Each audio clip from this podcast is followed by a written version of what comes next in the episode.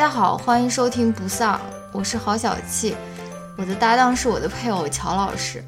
不丧是首档文化类夫妻夜间谈话节目，我们每周分享让自己快乐的文化产品，可能是一篇文章、一本书、一部电影或者一部电视剧，力求在维护婚姻和谐的同时，以一己之力抵抗丧文化。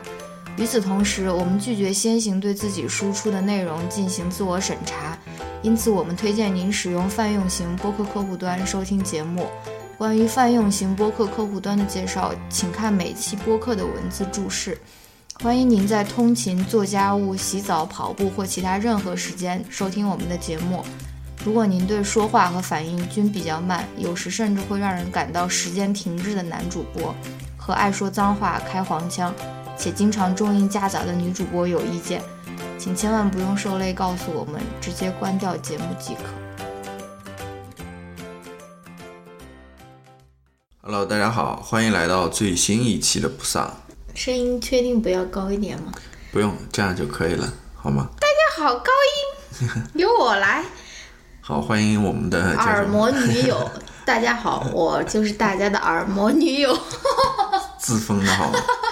看，看韩国综艺看到的这种名词累积的越来越多了。好吧。呃，这一期呢，我们来聊一聊什么东西呢？我们来聊一聊，拥抱流行文化，对我们这个不是播客本来就是对吧？本来一开始轻松的这个，结果后面变成一个那种啊越来越沉重，社会问题探讨播客，对吧？当然也也也也很好了，对你如果说翻到我们最开始的话，我们一上来是在那边聊电影的，是吧？对啊，都是那种轻松的那种流行文化题目。好吧，那这个题目其实也是比较临时的，对吧？啊、什么题目呢？就是我们这个礼拜去看了一场 Taylor Swift 的演唱会，就是她的 Reputation 的巡演，嗯对吧？她刚好有一场是在我们这边，，Big reputation，所以我们就去看了一场。然后，呃，看的过程当中呢，我们也有一些比较觉得比较有意思的观察。姥姥你是那种坐蹦，就是坐没有了没有在那边蹦迪的没有了，我是 我是到后来就是有了那些思考之后，不是我我我一开始蹦的还挺挺站在那边蹦的，只不过说到最后快结束的时候 实在蹦不动了，然后感觉有点，后来到后面说实话有点看到齁到了。有有点无聊无聊了，就是觉得无聊是有点？无聊了，然后我也不高兴蹦了，我就坐在那边说实话。啊，对，就是 Taylor Swift 到我们这边来看了他的巡演，嗯，就是我们在去看的途中吧，就整个过程当中就有一些比较有意思的观察吧，嗯，想跟大家分享一下，对吧？嗯，那好，那我们就来先来聊聊这个演唱会吧，嗯，嗯，你先说还是我先说？就是说这个演唱会怎么样？对，就先说说自己的感受吧，就你觉得怎么样，或者你有什么要表达的？就是那种视听的盛宴，对，就是感觉是很贵的那种，很有钱的那种演唱会，就是就是砸了钱进去的对，制作比较精良，制制作。还是哎，很你这个就说的 就是很因为毕竟 Taylor Swift 还是算那种顶级的那种流行歌手，所以他的制作，我们也看过其他的呃歌手的演唱会了，嗯。比如说之前我们看的那个 Lord 的，嗯嗯。还看过更小的一个，就是那个谁啊，，Jason Mraz，哦，Jason Mraz 的，还有那个就是呃还有谁？那个加拿大的那个乐队叫什么的？哎妈哦，那个呃，Ar Arcade Fire，，Arcade Fire，他们两个就是前面这些人都是在那种呃室内的体育馆或者体育场里面开的啊，嗯嗯规格啊、规模啊各方面还是跟这种呃体育体育场场里面开的不一样。嗯，我们先来说，我先来说一说那个吧，就是刚好说到这个比较嘛，嗯。我们也看过之呃之前的这些人的演唱会，对吧？嗯嗯然后现在又看 Taylor Swift 的，首先从人数上面就是有很大差别，那是了，对吧像其实在我们这种文化的荒漠这个地方，竟然能有那么多人。当然，满了，他是 sold out 他是了，sold out，对，对他说是 sold out。你想想看，是一个那种橄榄球的那种体育场哦，有个五六万人吧。大概有六七万人，我感觉哦。他不仅说，当然他有一面是舞台他没坐人了，但其他面三面都坐满了，嗯，而且他内场也都是所有都是人，我估计有个六七万的人，反正就搜到，而且这个是属于他这个巡演里面比较小的一场，就对他经常都有那种十一万、十二万人，也是那种 sold out 的那种啊。对，就是，尤其是你如果说知道我们之前看的那几场，就是体育馆的那种演唱会，都坐不满的那种，而且是这种像 Law 的这种，也算是一个大牌了啊，对啊，都坐不满那种，然后。哇 那你就能真知道这个 Taylor Swift 它的号召力啊、影响力啊，多少人喜欢他的那种啊。嗯，那好，那来呃接接着说吧，就是观看的一个感受吧。还是我说啊，你说，你再说。就是我感觉他是一个，嗯，就是控制力很强的一个人。我不是说对现场的控制啊，嗯就是对自己表演的那种控制，就是说，就是因为我也零零碎碎，他这个 tour 也开了一段时间了，在那种社交媒体上面看到他的那种，呃，跳舞啊，或者说是那种唱歌的那种短的那种视频啊，或者什么，但是我就感觉他好像。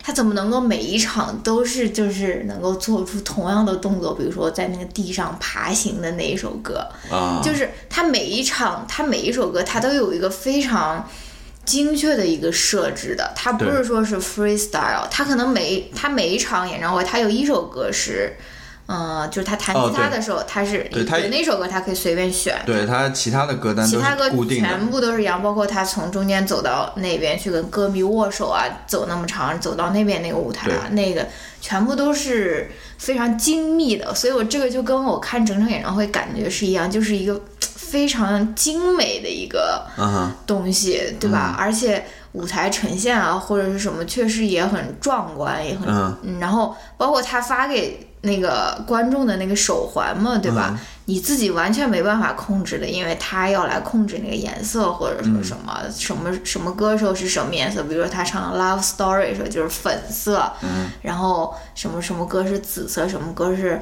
那种闪的那种啊，嗯。就是我觉得就包括连观众在一起就是。一块儿就是在他的这种设计之下呈现出来了一个这个完美的这个我知道，完美带引号的这种嗯舞台的一个呈现对吧。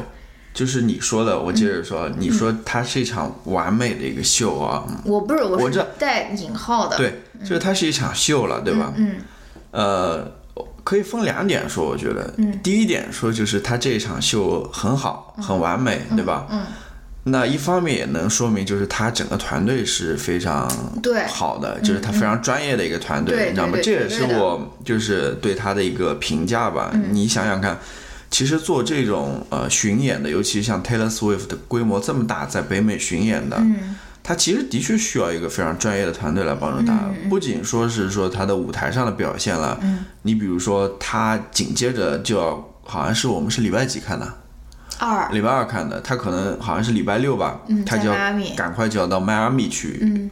对吧？他整个里面这种安排啊，嗯。这种流程啊等等，他那舞台也是挺大的，搭起来也不容易等等，所以你要确保这个呃表演能够万无一失，能够最后呈现一个比较好的状态，的确是需要一个非常呃专业的团队来帮助他的，这是我非常敬佩的一点啊。嗯那另外一方面也是你说的，就是说它是一场秀嘛，对吧？嗯，它都是设计好的，对吧？它都是包装好的那种，对那就给人一种感觉，就是好像跟你呃不够亲近，就有一定的距离。这个我也是看到，就是说呃这边那个当地报纸上人在评论这场演唱会的时候说的啊。嗯嗯但是你记得吗？他其实这场秀还是非常特别的，对，就他有是他他有一点就是跟观众亲近的部分。对你说就是他也在那演唱会上说他是打那官司赢的那一周一周年呃，就是你那官司你稍微介绍一下吧。就是他有一个性骚扰的一个官司吧，就是在还也是挺久之前，他好像被去参加一个电台采访的时候，被一个 DJ 就是抓了屁股还是怎么，反正就是进行了性骚扰吧。嗯然后他去年的时候他就打赢了这一场官司，就去年演唱会的那一同一天，对，这我们这场演唱会是那个八月几号？八月十十四十四，对，也就是说，二零一七年的八月十四号，他是获得了那场呃官司的，赢了那场官司。对，然后他就是要了一个。呃，象征性的要了一块钱，所以当时那一天一周年的时候，也有很多他的粉丝在社交网络上面就拿一块钱抛那个，就说也是给他一个纪念嘛。对，所以说他在演唱会上提起这件事情的时候，嗯，也说就是我说就是说像一场一般的秀的话是就是一个生意嘛，对吧？嗯，给你表演完就结束了，也不会说有什么走心的部分，也就是说那个部分他在。演唱会上谈论这个事情的部分，他稍微走了一下心，你知道吗？这个是比较特别的地方。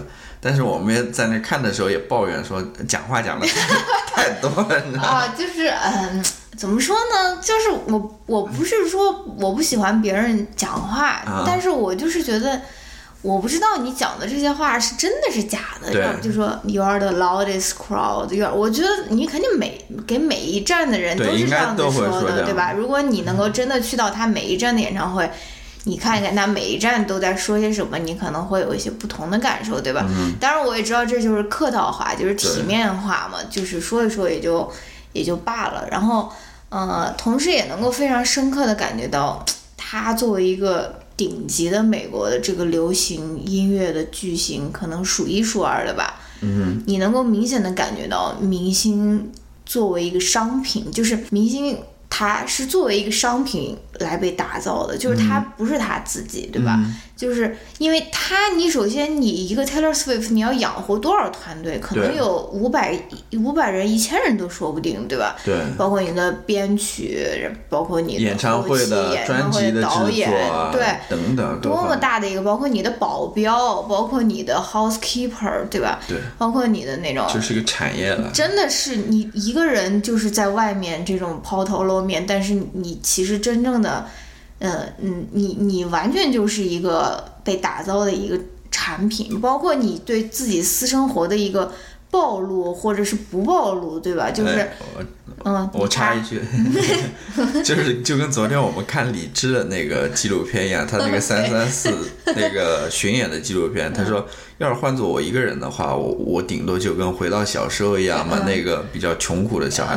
但想到身边的这些工作人员，对吧？这些乐手还是要我去养的，所以他就对，还不能说在比如说。公众平台上面过于放肆那种，理智已经算是比较好的了。对他怕说遭到了封杀或者什么，以至于他身边的这些人都会失业或者。现在顾虑也比较。其实讲的都是一个道理了，跟你刚刚说的那个。对，虽然虽然这个类比简直就是天差地别的那种感觉。好吧。然后你还想说什么？反正就差不多就是这样的一个感觉吧。反正，嗯。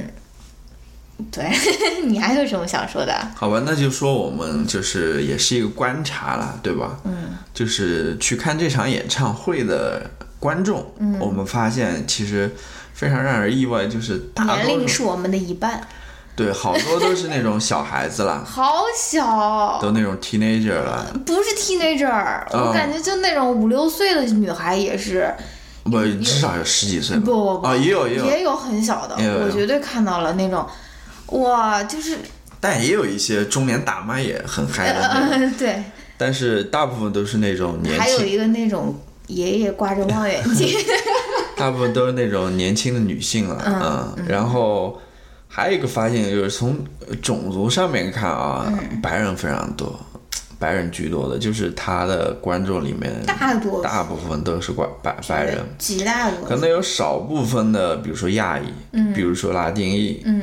黑人很少很少，嗯，呃，我唯一看到一个黑人还是跟他白人女朋友一块看的黑人，就，就是这样的。那后来我稍微查了一下，的确就是 Taylor Swift 他的这个观众的呃人构成构成的确是这样子的，就是还是以白人的女性年轻女性为主了，嗯，然后亚裔和拉丁裔还稍微多一点，嗯，就是那个非洲裔的，就是黑人他们。你就更少了，嗯，尤其是尤其少，嗯，就是这么一个情况。嗯，感觉那种亚裔不是亚裔，那种 Latina，他们，嗯，他们有自己的很多爱豆啊，就是说嗯，亚裔呃，就是拉美裔的美国人，他们很多爱豆，比如说 Ariana Grande 是不是？应该算是吧。嗯，Camila 你不也是？然后再老一点那种詹妮弗·洛佩兹，就是还是很，他们如果想粉的话，他们能够粉到很多。很多其他不同呃，就是自己同族裔的这种，也是 pop icon 的这种黑人就更不用说了。黑人可能就对啊，rapper 们，然后 Beyonce 那些乱七八糟多了。但是你想，亚裔好像没有一个那种特别突出的那种 pop icon。音乐音乐家没有，对吧？要么除非去追那些韩韩流。哦，对对，就这类的。所以，然后对吧？可能这也是一个原因吧？为什么要？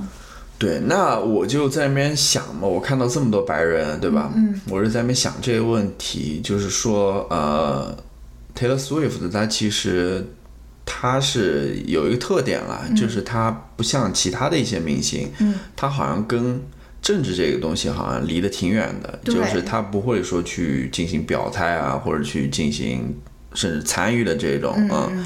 也尤其是在过去的一一两年当中，对吧？美国政治发生这么多变化的时候，像其他许多的呃演艺人员吧，对吧？他们都出来发声啊，或者什么，通过自己的影响力，对，或者说不是说那种直接的发声吧，至少也会在作品里面去表达一些观点或者什么。那你看 Taylor Swift 的话，其实还是比较隔绝的内容，对他基本上社交媒体上是不会发任何。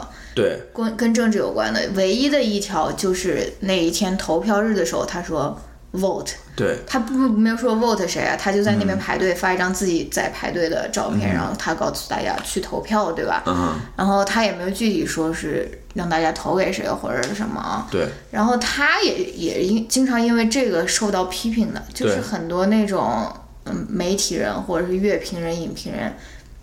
或者那种媒体评论员，他们就以这一点来批评他，就说你作为一个这么有影响力的一个人，对，你不发表自己的观点，而为了自己这个商业利益的考虑，而不是说为了一个更加比如说公正、公平的一个更好的一个社会而考虑啊。反正他也是经常受到这样子的批评，但是他目前为止，我觉得他还是没有暴露自己的那个，对，嗯。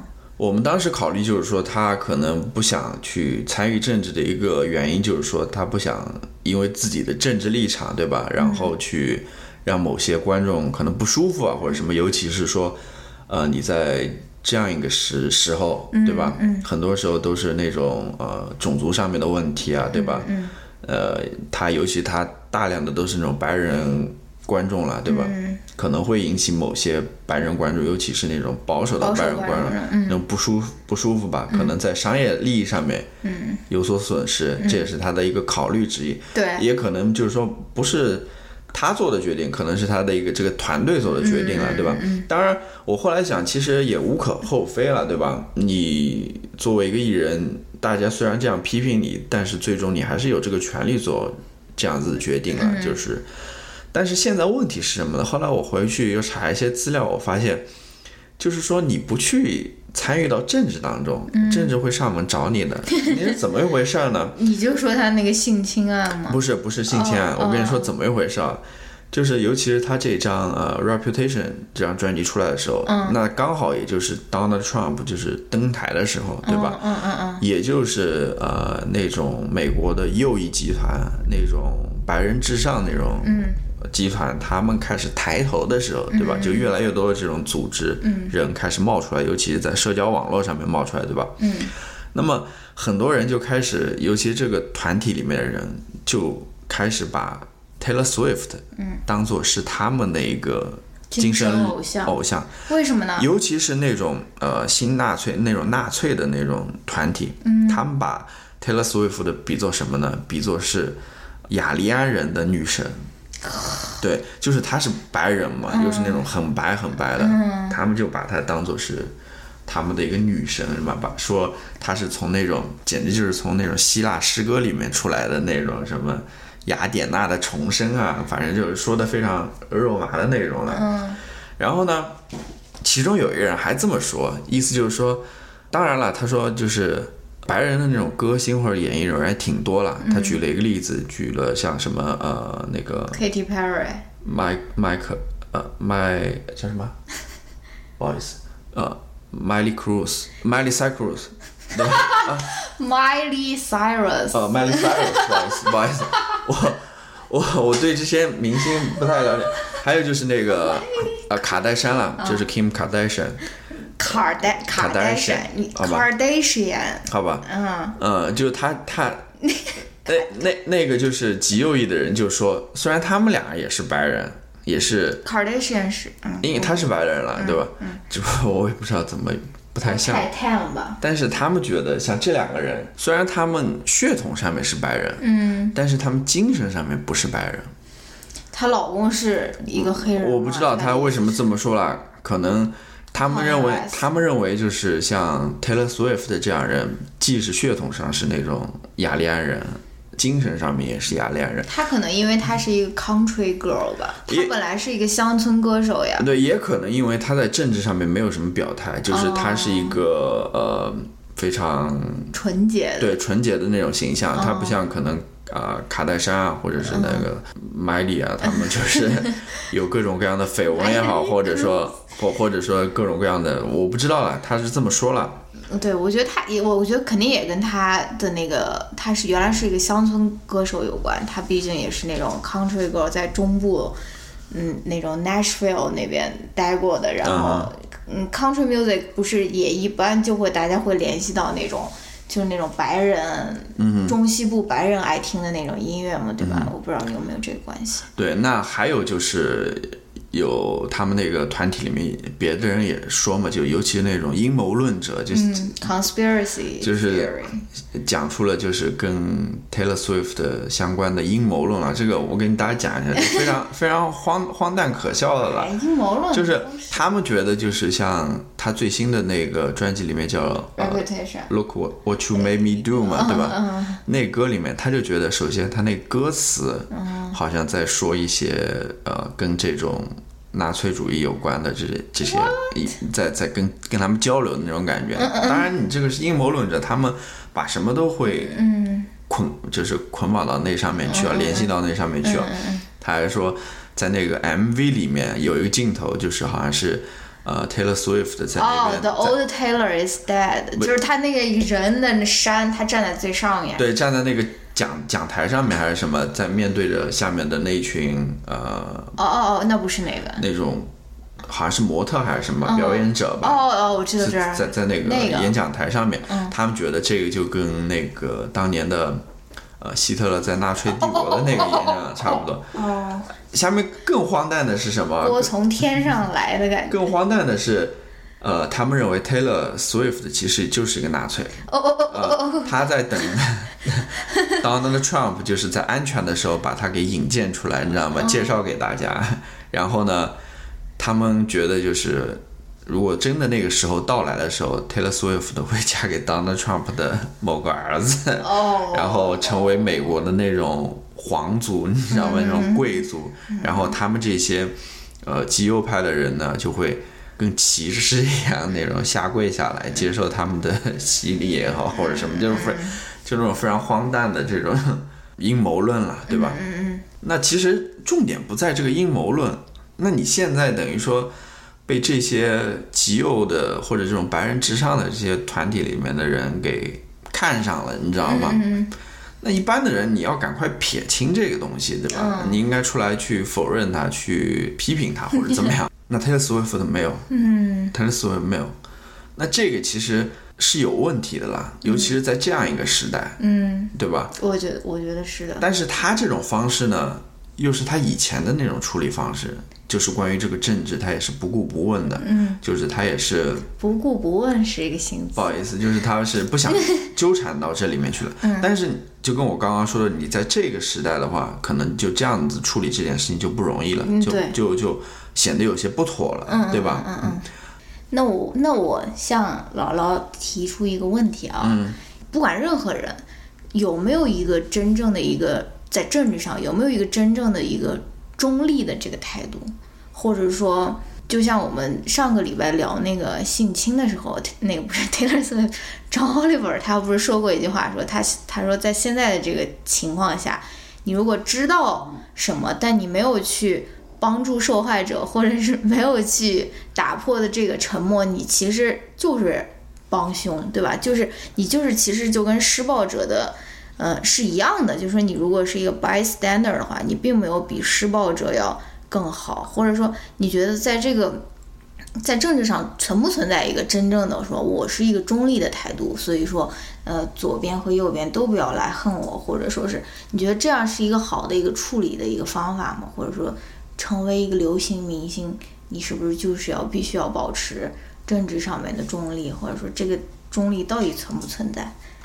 呃，首先我就是对于他说他是一个中立的状态啊，就是说他两他没有说了，但他不表态，不就想给大家造成这种假设嘛？就是说我不想冒犯到任何人嘛，所以我我就是把我的政治立场隐藏起来，让大家觉得。我可能是跟他们一样的，但可能我不是，对吧？嗯，你可以这么做了，我觉得没有人会强迫你做出怎样的选择了，对吧？嗯，当然可以这么做，但是问题就是说，你能，就是我也不好去评论人家，说实话，就是如果按照我的想法的话啊，我觉得这样子就有点太。你我不知道你能不能过意得去，就是这样的。我觉得你刚才说的那个事件，你已经很好的证明了这个这个事情啊，就是说你在政治上面不表达自己的意见或者不表达自己的立场，但是政治会找上你们来的呀。嗯，就是你看，我虽然说是狗狗，干嘛？你说我虽然是把我政治立场隐藏的很好，但是。我又成为了一个那个新纳粹主义，或者说是极右组织的手中的一个靶子，或者说被他们当枪使了呀，对吧？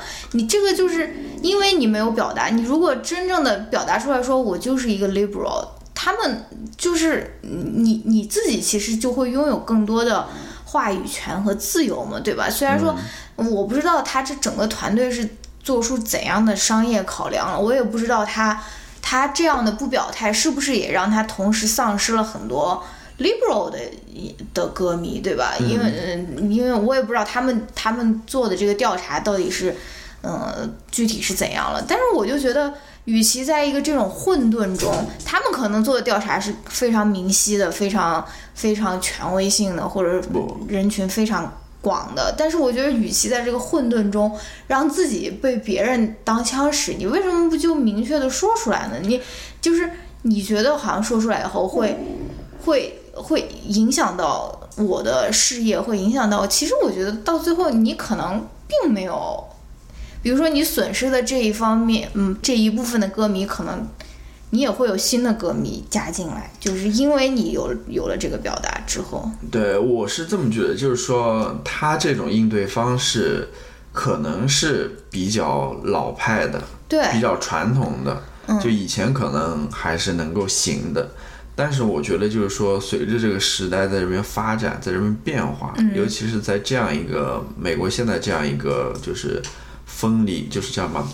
割裂的，呃，对，分裂的越来越厉害的这么一个情况之下，嗯，他这种应对方式或者处理方式，我又觉得就是有点过时了。也可能是他的团队过于谨慎了，就是说，或者过于小心翼翼了。我我不知道了，我不知道他是想要被，嗯，他的团队到底是怎样。反正，哎，就先，嗯，就先说这么多吧。反正，反正，我觉得东亚人吧，东亚人一向在。这种政治表达上面比较克制，对吧？你也很少能够真正见到那种亚裔，或者说什么非常积极的投身于这种政治运动，或者说是政治表态这种。然后我觉得也可以理解，也是跟文化有关，对吧？但是我感觉我现在越来越觉得说，不要害怕表达你的观点，起码你，嗯，而而且不要觉得自己表达出来的观点就会永远的，就是。同样的，或者说是就不会被就不会改变，或者就不会进步，就是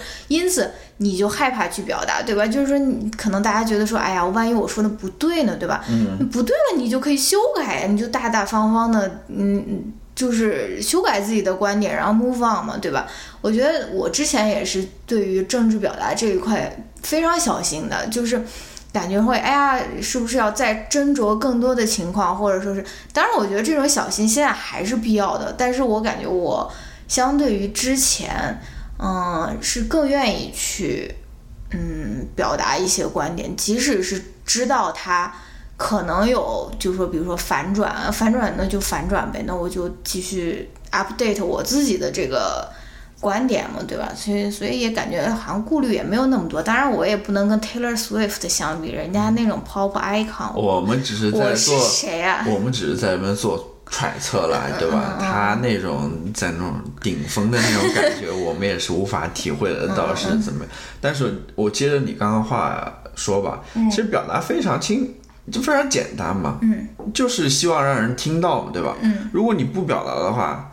别人怎么能听到呢？对吧？嗯，你如果别人听不到，你不知道你这个人存在，嗯，那你自己的权益或者权利怎么得到保证呢？嗯，也无法得到保证，人家根本就没有意识到你存在，嗯，这是就是这么一回事。你就像我举一个，我不知道这个例子恰不恰当啊？嗯，就是说现在你比如说中国的这些明星，嗯，对吧？当然中国的政治环境又另外一回事了。我来做一个揣测了，这样子啊。最近不是有一个新闻吗？就关于中国政治明星，那不是政治，不好意思，中国明星的嘛，对吧？嗯。啊，他们不是因为那个什么阴阳合同的事情嘛？哦。然后国内不知道哪个部门又出了一台规定，就是要收他们百分之多少很高的一个税了，对吧？嗯嗯。那么好，你们这些政治不是政治，你们这些娱乐明星平时都是跟这种政治离得远远的，不表达。那么好了，现在你看。说收你多少税就收你多少税，以后收你百分之八十你也没话说，对吧？你如果说，当然我这纯粹在里面意淫啊，这国内政治环境，对吧？另外一回事。我我在想，如果说你平时多表达自己，对对吧？多去在这种政治上面做一些努力或者，对吧？研究的话，你去让自己的声音听到，你想出于自己个人利益的考虑，把这个税降低一点或者怎么样啊？嗯。那那就是你得到了这个利益，对吧？那你现在毫不表达，人家想想怎么你就任人宰割一样，这其实就跟 Taylor Swift 一样的，一样的，就跟任人宰对一一样的嘛，就是说你变得非常被动了嘛，对吗？对吧？嗯，就是这么一回事儿。嗯，但是我我知道我这例子举的不够恰当。嗯嗯嗯嗯，我我我知道那个表达观点其实是挺危险的一件事情，就是说，与其说分享干货，比如说我教你怎样用这个 app，或者是我教你这个 PPT 的模板应该怎么做，或者这种啊，这种我就觉得是肯定会很多人都是需要，或者说这种都会不会有任何那种抱怨的。但表达观点本来就是一个很危险的一个事情，或者说是很不安全的一个事情，对吧？因为就像马东说的，被误解是表达者的宿命嘛。但是你不应该就是说，因为这些，起码我觉得这些误解或者潜在的这种你自己想象出来的这种危险的可能性，而就不去表达了，对吧？所以，我我是觉得，我是通过这个事情想到了，嗯，这样的一件事情。关于表达，不一定是说，嗯，明星必须要表达自己的什么什么政治观点之类的。我就是针对表达这件事情。本身的一个思考，对吧？而且大家就是也要明白的一点，就是说观点观点都是个人的，对，真的你也没必要说，好像对这个个人观点有太大的一个，你说期待也好，或者说有当回事情嘛，你就听听就那个嘛，对吧？你觉得有道理啊，那就是有道理，对吧？你觉得没道理？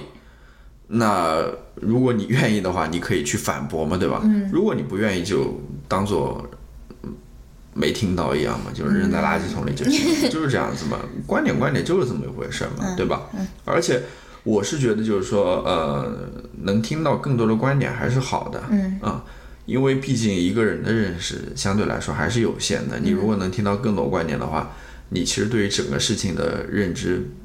会更加全面吧，对吧？也更利于你自己做判断，就是这么一回事儿。嗯，好，那要不咱们这个进入下一个话题？对，这个演唱会这一块就先这样子吧。那么，要不我们中间歇一下，放一个音乐，然后我们再进入到，然后我们再进入到下面一个环节。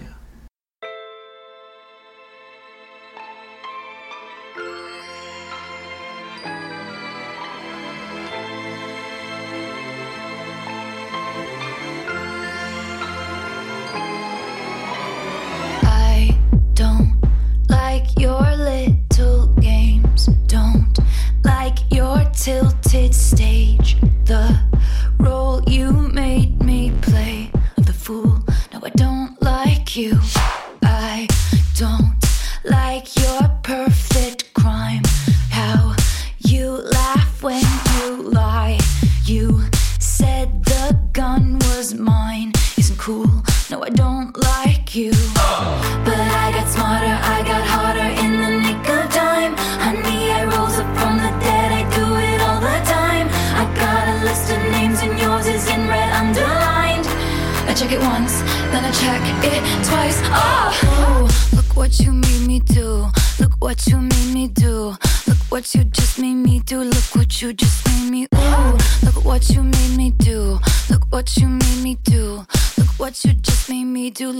You just made me do. I don't like your kingdom keys. They once been. 啊，欢迎回来。那么，大家好，我是你们的耳膜女友。呃，下面一个环节呢，其实也算是一个推荐环节了，对吧？嗯。其实更多的也是跟之前的话题相关。对相关的，就继接着继续聊啊、聊两部电影吧。最近看了两部电影，哎，还就是这一个礼拜里面看的。对你先想聊哪部？先想聊呃哪两部电影呢？就是 一部就是这个声波是非常一部就是那个呃《Crazy Rich Asian》，疯狂的亚洲富人，中文我的超豪男友。但是豆瓣上的翻译是《摘星奇缘》了，嗯。Crazy Rich 我也 Asian，不知道为什么翻译成这个。还有一个呢，就是那个 Black K Clansman 嗯，呃，中文名叫黑色党徒，嗯啊那要不先聊黑色党徒吧，要不？黑色党徒吧？我先讲一下这个黑色党徒的故事吧。嗯，它其实是根据一个真实的故事改编的，对，但是呢，就是说，呃，它里面多少是真实的，多少是虚构的，呃，我不清楚。但是网上有类似的这样分析，大家感兴趣可以去看。它是由呃著名导演斯派克里嗯拍的，嗯，他讲的是怎么一个故事呢？就是非常简单，就是在上个世纪七十年代的时候的美国，在科罗拉多呃 Silver Spring 吧，嗯，那边的警察局，他们招了第一个黑人警察。是吧？嗯。然后那个黑人警察呢，他就扮成卧底，潜入到当地的那种三 K 党组织。三 K 党就是一个白人至上的一个组织了。嗯。潜入到那个组织，然后呃叫什么？最终揭发了他们那个犯罪阴谋吧。嗯。这个故事吧。啊、简单来说就这样子。对，这个这个这部电影和我们要聊的另外一部《Crazy Rich Asian》同时在同一周上映，其实还是挺有意思，也挺有意义的啊。因为我看到那个劳模姐，就是嗯 Jessica Chastain，她就发推说，呃，What a great great weekend to see movies，然后她就配了这两张图，意思就是都是少数跟少数族裔有关的。这部片子，而且就是呃，这两部其实都是呃，虽然说这部电影是呃两部电影都是喜剧，然后这个《黑色党徒》它更像是一个那种黑色喜剧，对吧？虽然都是喜剧片，但它其实都是有自己的政治表达在里面，或者是说不呃不不是说它这个故事本身有政治表达，或者说或者说它这部电影能够公映，它是有一个嗯政治风向标的一个作用，对吧？反正都是。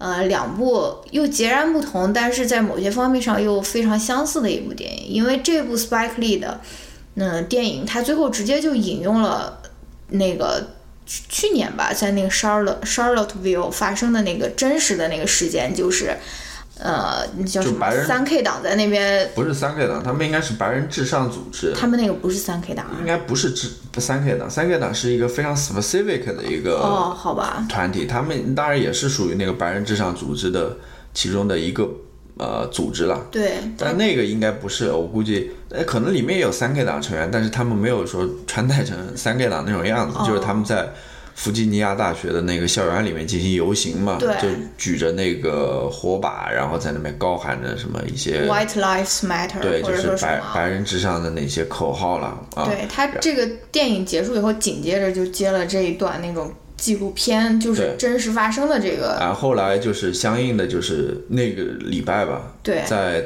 Charlotte- Charlottesville 那个街上也发生了游行，尤其是那个极右和极左人的那种冲突嘛，其中啊、不是极左、极右和对吧？你里面反他们反对里面有极左啦，嗯也也有一些就是呃反对的人在那个街上进行那种对抗嘛，嗯就是引起冲突嘛。其中呃里面发生了一个车祸嘛，嗯就有一个人开着一辆车，一个白人开着一辆车去冲撞那个游行团团体嘛，队伍，然后造成了一个一个女女女的反正就死掉了嘛，就被撞死了嘛。嗯他就是截取了这些当时记录下的画面嘛，放在电影的结尾。嗯，我觉得他就是想告诉大家说，虽然这个我拍的这个故事是发生在。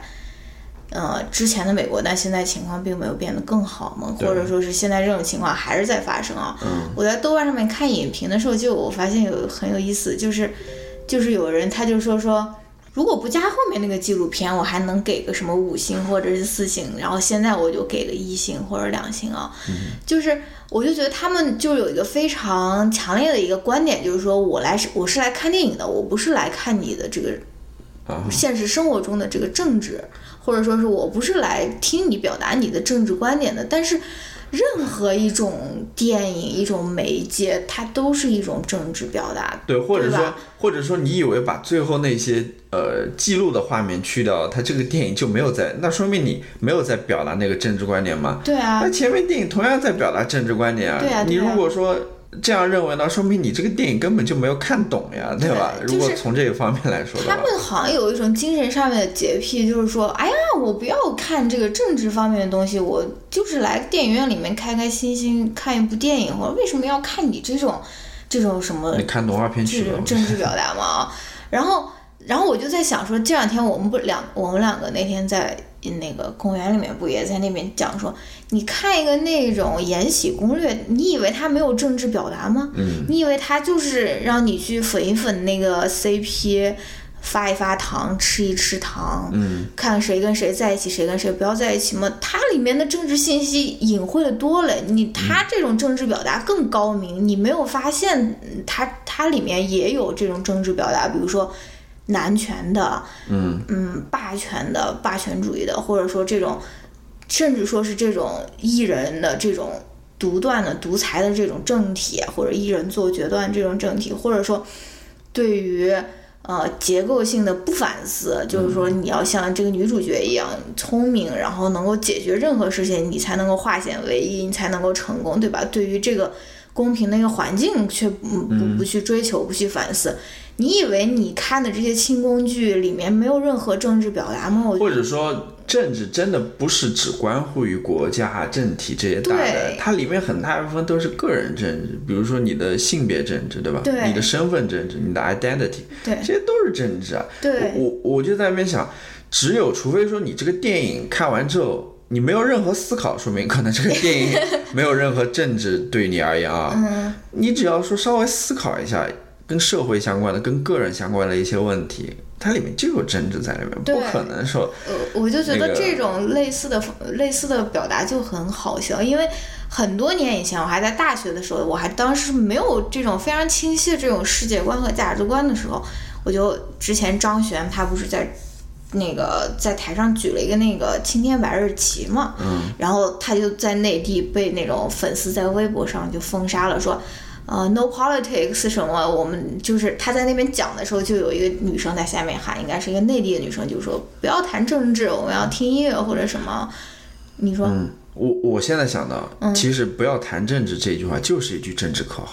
对，这个就是你的政治态度，对就是你的？政治态度这个就是你的政治态度。你这种对于政治的这种冷感或者说冷漠，其实它就是你的一个政治表达，对对吧？那我可以理解，就是呃，有些比如说，尤其是内地的人，他们可能本身对于政治就不敏感，对吧？然后他们又接受了这样一个政治态度，就是说不要谈政治，我们就谈艺术，对吧？我们就谈什么。呃，当然也可以理解了，就是这样子。但是你，我觉得还是要聪明一点吧，对吧？嗯然后有人如果说，呃，也也有人说，为什么近些年看了那么多那种那种黑人导演的这种类似的这种片，什么 Get Out 的什么、啊，那种，都是都是在表达这种种族歧视。那我在想说，你那种白人导演的电影，你看了不要更多啊，对不对？你怎么不想一想说，为什么有那么多关于白人的政治表达，对吧？为什么就没有？就是为什么就出来几部黑人的影片，或者说是亚裔的影片，你就在那边大惊小怪说，哎呀，怎么一天到晚都在讲这些啊？嗯，好吧，move move on。好，那我们关于这个黑色党图呢，其实还是推荐大家去看一下的。呃，我觉得还是很有意思。我想讲一点吧，就讲一点，就是我看这个电影的时候，我就觉得有一个角度我之前是从来没有思考过的，嗯，因为它这个故事是发生在上个世纪七十年代，也就是那种民权运动就是发生非常普遍、对非常热烈的时候，嗯什么女性的运动啊，什么黑人的民权运动嗯。啊、等等各方面，就是我没有意识到这两条线是并行的，就是当时的那个啊。三 K 党那个白人至上的他们的团体，对吧？嗯，和黑和人。的黑人的那个黑豹团体，对对吧？嗯，他们两个其实是在一个时代当中是一个时空当中是平行的，对。而且是非常具有强烈对比的这么一个对。两个团体，这个是非常有意思，我之前没有意识到，嗯、所以以后有机会看，还是非常推荐大家去看这个电影，嗯啊、当然它是一个真的故事了，嗯，对吧？非常有意思，这个故事也非常有意思，嗯。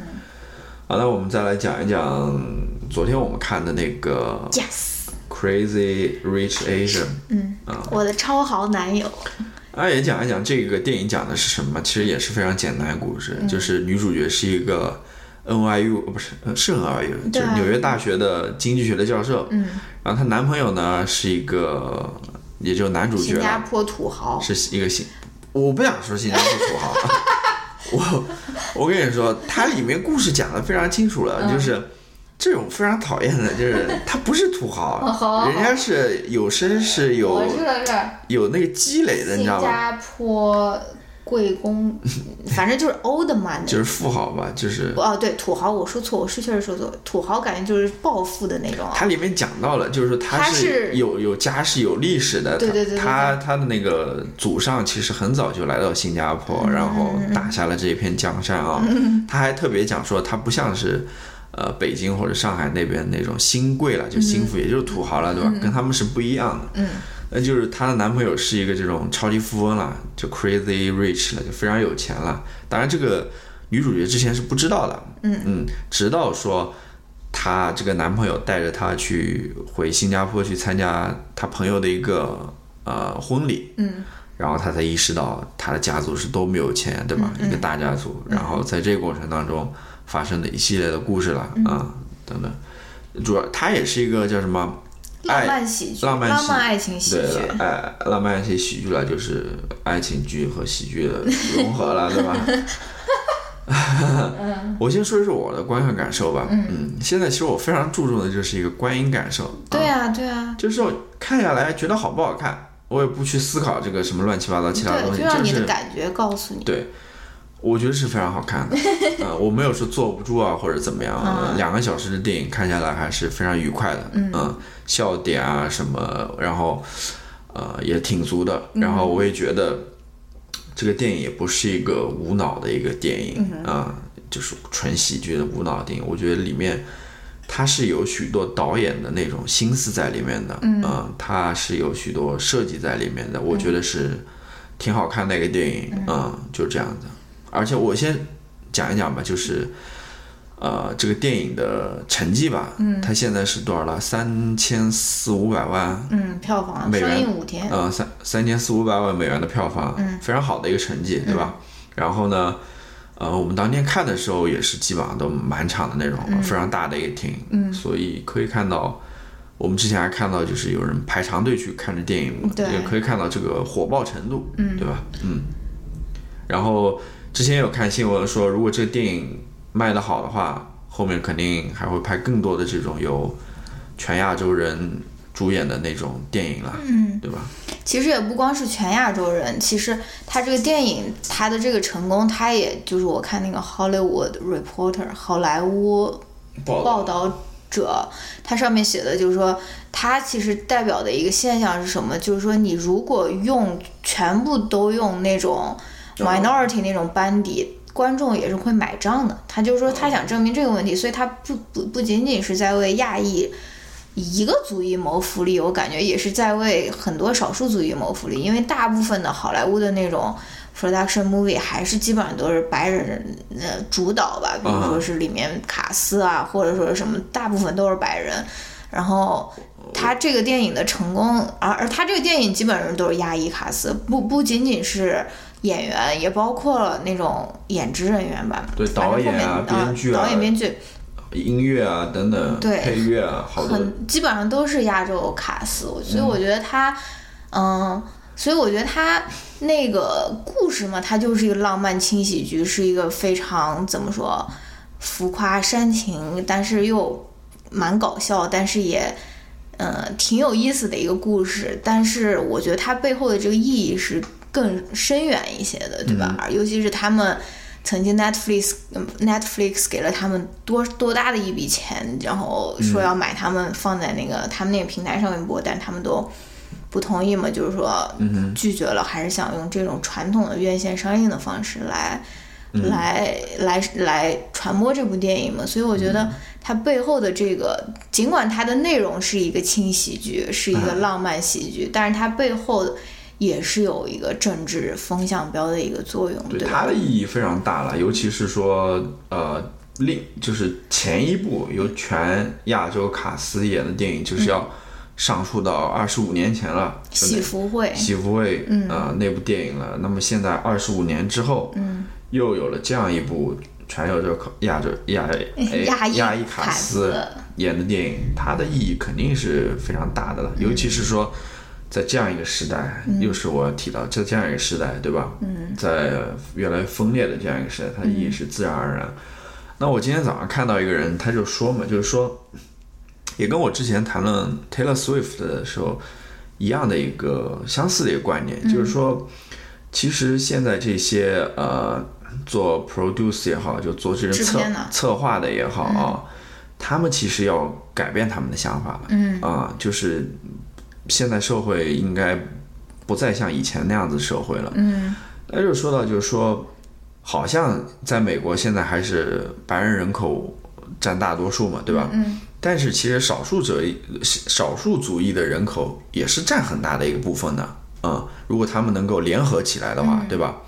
白人啊、拉丁裔啊、亚裔啊等等，他们能够联合起来的话，那么以前这些好莱坞的这个投资方都觉得说，呃，还是拍白人为主的电影嘛，对吧？嗯。因为白人人口占大多数嘛，对吧？呃，如果我拍这种亚洲人的电影的话，他们毕竟是一个少数群体，它只是一个非常小的一个 market，对吧？嗯，肯定不会说有很多人来看。那么现在这个 Crazy Rich Asian 出来之后，就发现就是说，其实他这部电影也并不是针对于亚裔这个群体，对它针对其实就是少数裔这个群体。它里面其实很多去看的观众里面，很多都是那种非裔的，对吧？嗯对，或者是拉丁裔的，白人也有啊，呃，白人也有了，对吧？那如果说能把这个少数裔的全部都团结起来的话，那其实也是一个非常大的人数。尤其是你看到，呃，在那个推特上面或者在那种社交平台上面，不少的这种非裔的演员也好，他们都出来像。就少数裔的演员也好，都出来就是呼吁大家去看这部电影嘛，对吧？他们的影响力等等，所以那个人也说嘛，就是说其实以后还是要拍更多这种少数主义的电影了，对吧？它其实要卖的比你想象中的要好，嗯尤其是你如果投入足够的资金去呃针对这些少数裔的这种群体去进行 marketing 的话，嗯，它出来的成果会更好的，嗯不是花木兰也马上要上了，哎，没有马上，还早，还有两年。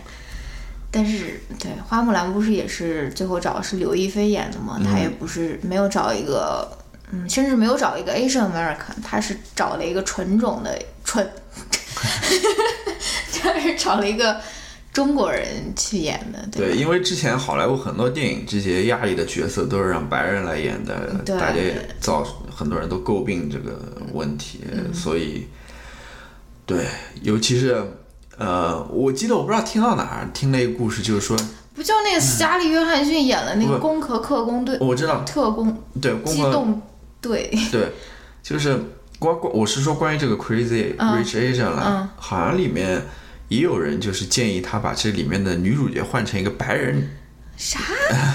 白人女性，嗯然后说可能会看的人更多一点或者什么啊，嗯反正是这各种各样这种了。就是说，我觉得思考方式要改变一下，嗯，对，我觉得这部电影它其实它其实虽然叫 Crazy Rich Asian，然后虽然全部都是亚裔面孔，但我觉得它其实还是在讲一个东方和西方的一个价值冲突。因为这个女主角她虽然是亚裔，但她其实也是代表着一种美国的价值观，比如说追求个人的成功，或者是个人的快乐，个人的快乐，个人的成功，而不是说为了家族的利益牺牲自己，对吧？他其实背后的那个 message 其实是，比如说是美国的这种观念和比较东方的这种观念的冲突。虽然说它都是亚裔的卡斯啊，但是它后面的那个对信息包含的还是，我觉得是其实并不是只针对亚裔这一个族群。对我我这也是我想说的一点，就是说其实这部电影虽然说它是呃亚裔卡斯演的了，嗯，但是它里面所讲的故事，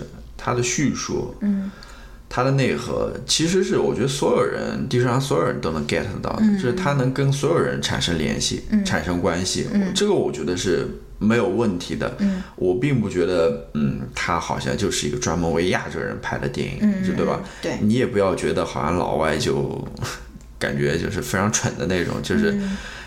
get 不到你这种点。我我并不认为，就是甚至说影片之外吧，我觉得大家都是虽然文化背景不同，但是其实很多地方都是相似的啊、你比如说家庭啊，家庭的观念啊，个人的观念，这我觉得美国人也有了，他们对也有家庭观念了，对吧？只不过是不同而已，并不能说好像人家就没有这个家庭意识，对吧？这比较好。我在就是录音之前，嗯我就是上了那个豆瓣嘛，去看了一看大家评价了，嗯对吧？自己找抽，我专门看那种评价特别低的，你知道吗？我想反驳一下或者什么，嗯，当然也有人评的就是一星两星了啊。我至今没有看到一个太让我说服的或者信服我的一个评论啊。嗯，你说这部电影的评论，对，就是 Crazy Rich Asian 了。嗯，它里面我就讲几个点吧，大家的评论都是主要集中在哪些点上面嘛？嗯，有些人说非常尴尬，嗯就是说好像里面都是那种，呃，富人的那种炫富啊，或者什么等等，就是我想说的是尴尬这一点。我觉得有什么好尴尬的？就是说，尴尬为什么会尴尬？尴尬就是在意别人的眼光，你才会尴尬，嗯对吧？嗯，那你在意的是谁的眼光呢？嗯，你是不是在意的是那些白人的眼光呢？嗯，我觉得你有什么好尴尬的呢？我对我我在想，一个白人如果他在看白人演的电影的话，他会觉得尴尬吗？嗯对吧？嗯，你干嘛要在乎别人的眼光呢？这就是我觉得非常感到不爽的一点。我我我说，就是说，你觉得他说这个尴尬是因为说那些炫富的成分尴尬，还是因为或者说他觉得这个电影拍的就是比较俗套，比或较还是还是你觉得说他觉得嗯这种电影里面反映了很多人们平时认为亚裔的刻板印象，或者说是都有吧我觉得都有吧。对我我也想说，这个尴尬这个事情是很有意思的一个情绪。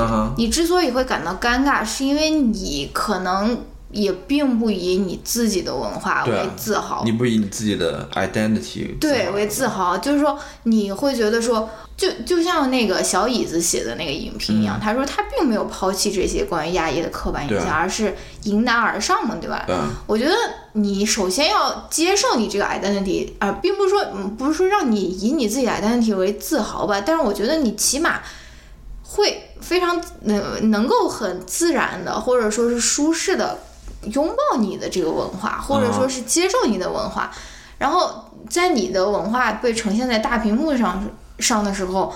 你不会觉得说，哎呀，怎么这样子，就是很膈应啊，或者说什么，而是觉得，哎，就是非常，这个就是我平时吃饭的样子，这个就是我平时吃的东西，这个就是我可能身边亲戚可能就会这样子讲话，对吧？这并没有什么可耻的，对吧？啊，你继续说第二条，第二条呢，就是说他们觉得这个电影就非常俗套了，就感觉跟那种呃叫什么《小时代》的感觉。我没看过《小时代》，所以我也不知道《小时代》是怎么一个故事。好多人都提到《小时代》这个事情，感觉像是美版的《小时代》啊或者什么，然后觉得好像没有展现出那种。呃，东方文化的那种真正的底蕴啊，那种美啊，那种好的那种美好的价值等等啊，嗯好像觉得是一个非常轻浮的一个。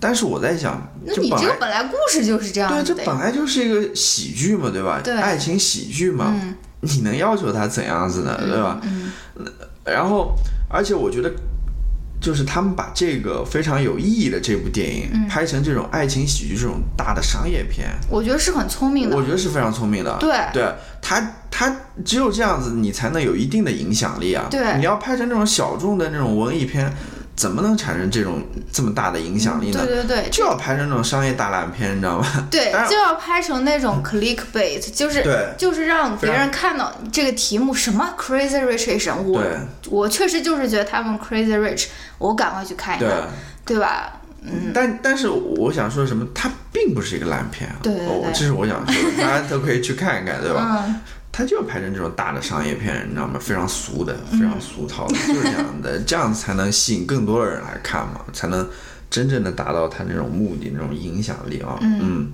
然后。还有一点就是说，也是跟这相关的，就是去电影院看电影嘛，你就是去娱乐的嘛，对吧？它就是一个娱乐场所嘛，也不要指望说能够给你非常非常深刻的那种思考啊，让你的人生航向变化。对，甚至我觉得，就是说电影这个表达的这种方式，嗯，它本来就是非常有限的，嗯，它不可能说像书这样子能够说容纳这么大的内容，能够进行这么深刻的讨论的，它本来就是一个不同的一个艺术载体，嗯，所以你想说让电影能够拍得多深，嗯。揭示多么深刻的问题，进行多么深刻的分析，嗯，那我也觉得不太现实。他毕竟还是要追求艺术上的一种，呃，审美也好，或者，对吧？嗯，所以我觉得就是大家心态还是要放轻松一点，对对吧？嗯不要就是。就苦大仇 对苦大仇深太严肃的，对于所有电影都要去进行这样一番批判也好啊，对，这样一番追究也好，我觉得没有必嗯要，就是一个喜剧片，去就是娱乐娱乐，商业商业，嗯，开开心心的，对吧？就是那这也是就是说我在看这片子对它评价的一个最主要的标准嘛，就是好不好看嘛，对吧？感觉怎么样？嗯，那我的感觉是非常棒的。嗯，那就是也推荐大家去看这部电影嘛。嗯，啊，关于这个电影你还有什么要说吗？嗯，好像没什么了。好吧，都是我在说，没有，我也说了你也说了对吧？嗯好，我们也聊了很多了，嗯就是等于说三个娱乐产品了，对吧？啊，那其实他们之间还是有一定联系的。嗯啊，我也不知道我们聊的清不清楚，对吧？希望能够给大家有一些启发。好吧，那么要不我们这期就暂时先聊到这边。好啊，我们下一期再见，你的耳膜女友 下周再与你约定。拜拜。